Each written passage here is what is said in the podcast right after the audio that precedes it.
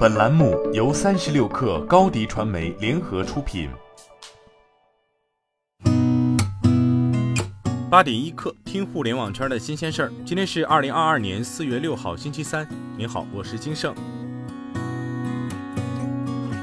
据财联社报道，有网络消息称，荣耀要求员工购买公司股份，各部门分摊指标，如果不买，有可能被要求离职。据此，荣耀官方回应称，此为不实消息。不存在强制购买股份的情况，均为员工自愿。Tech 星球获悉，针对媒体报道的河北一未成年人在华为平台下载游戏玩的过程中充值八万块钱人民币，申请退款被拒的消息，华为方面回应称，因充值账户采用的实名认证是成年人，账户充值行为无直接证据证明是未成年人操作，因此无法进行退款。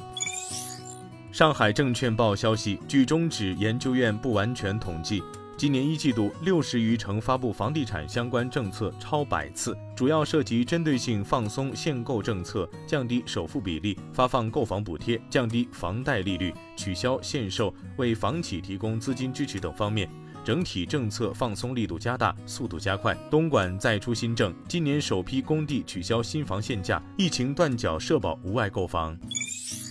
据央视财经报道，预制菜因为能简化做菜过程，并且具有较长保质期的优点，受到不少消费者的青睐。近段时间以来，在上海也成为了大家囤菜的新宠。在上海普陀区负责生鲜食品配送的于国庆表示，最近这半个月，他和同事们的工作量大幅增加，每天的接单量都在一百五十单左右，其中大部分都会有预制菜。不仅是上海，数据显示，三月以来，全国各地预制菜销量整体增长明显。其中，半成品净菜以及小吃最受欢迎，多个单品销售额比二月份增长超过百分之五十。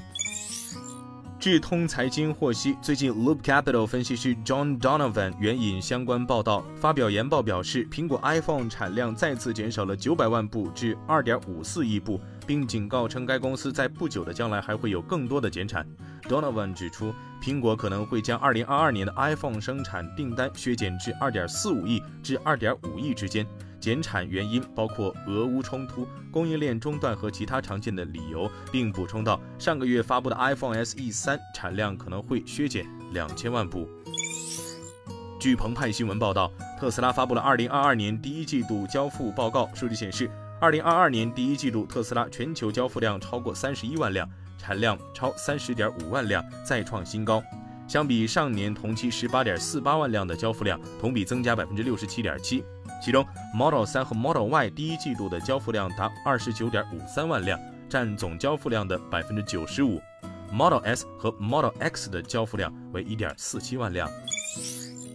新浪科技消息，星巴克宣布。创始人霍华德·舒尔兹正式回归，接任公司首席执行官一职，并将进入公司董事会。